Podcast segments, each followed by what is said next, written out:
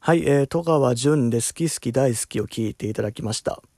どうでしょう？思ってた以上に歌詞がぶっ飛んでたと思うんですけど、ね、すごいああいうキュートな声だと思うんですよね、戸川さん自身が。で、ああいう歌詞、だいわゆるだから今の言葉で言うと、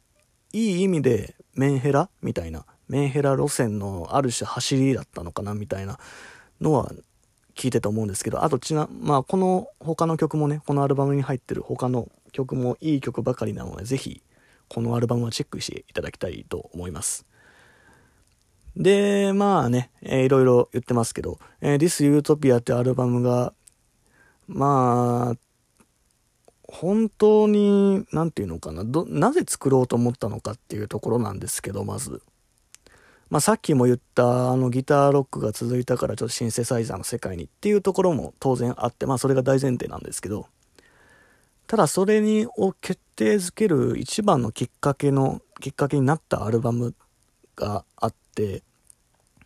本当去年ですか、あれは。もう話題をかっさらいましたよね、もう。ビリー・アイリッシュ。あのビリー・アイリッシュのアルバムが出て、もう本当に世界中が衝撃を受けたというか、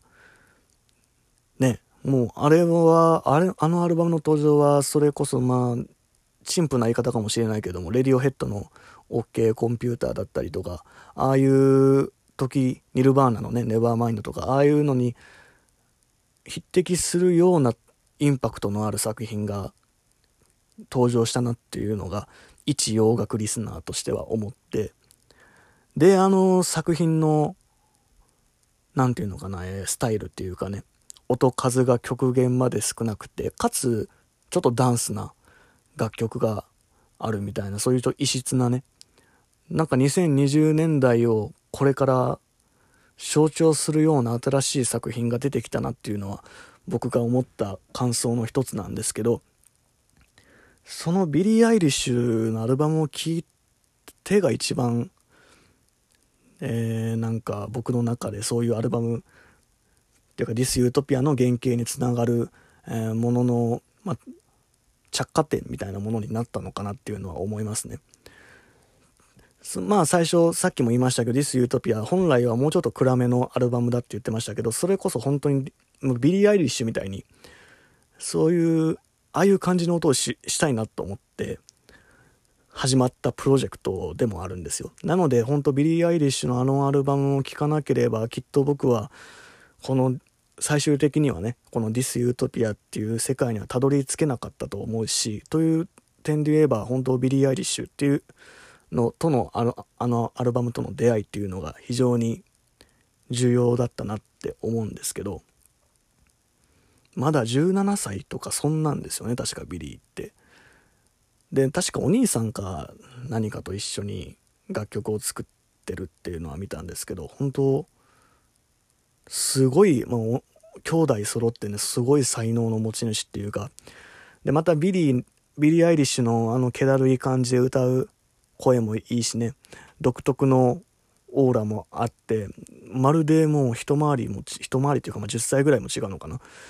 違う女性だとは思えないぐらいのシンガーですよね。本当に、うん、ビリー・アイリッシュの登場っていうのはすごいインパクトのある出来事だったと思いますしあれが評価される海外っていうか、まあおえー、欧米っていうのかな、えー、の音楽リスナーの質っていうのもやっぱすごいなって思いましたね。多分あれが日本でああいう感じでいきなり日本でポッと出ても、まあ、うん、どうなんだろうな。メインストリームに乗れるのかなみたいなところあるかもしんないけど、やっぱああいうのがポッと出てすぐに評価されるのがやっぱアメリカなりイギリスなり、えー、ヨーロッパなりっていうそこら辺の、まあ、良さなのかなって思いますよね。そう、それで僕もすごいそのビリー・アイリッシュのファーストフルアルバムなのかなあれの前に多分ミニアルバムも出てたと思うんですよ。EP みたいな。まああれ聞いて本当に衝撃受けて、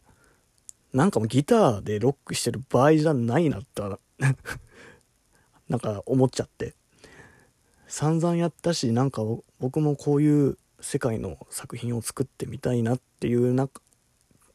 うん、そういう感じになって、それで始まったんですよね、 This Utopia みたいなアルバムを作ろうというところが。はい。なんですごいある種、すごい本当に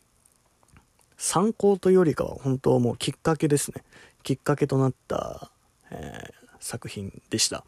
ということで、まあ、聴いていただきましょうかね。えー、ビリー・アイリッシュで僕が一番、一番好きな曲ですね、これを。はい、それではビリー・アイリッシュでバリーア・フレンド。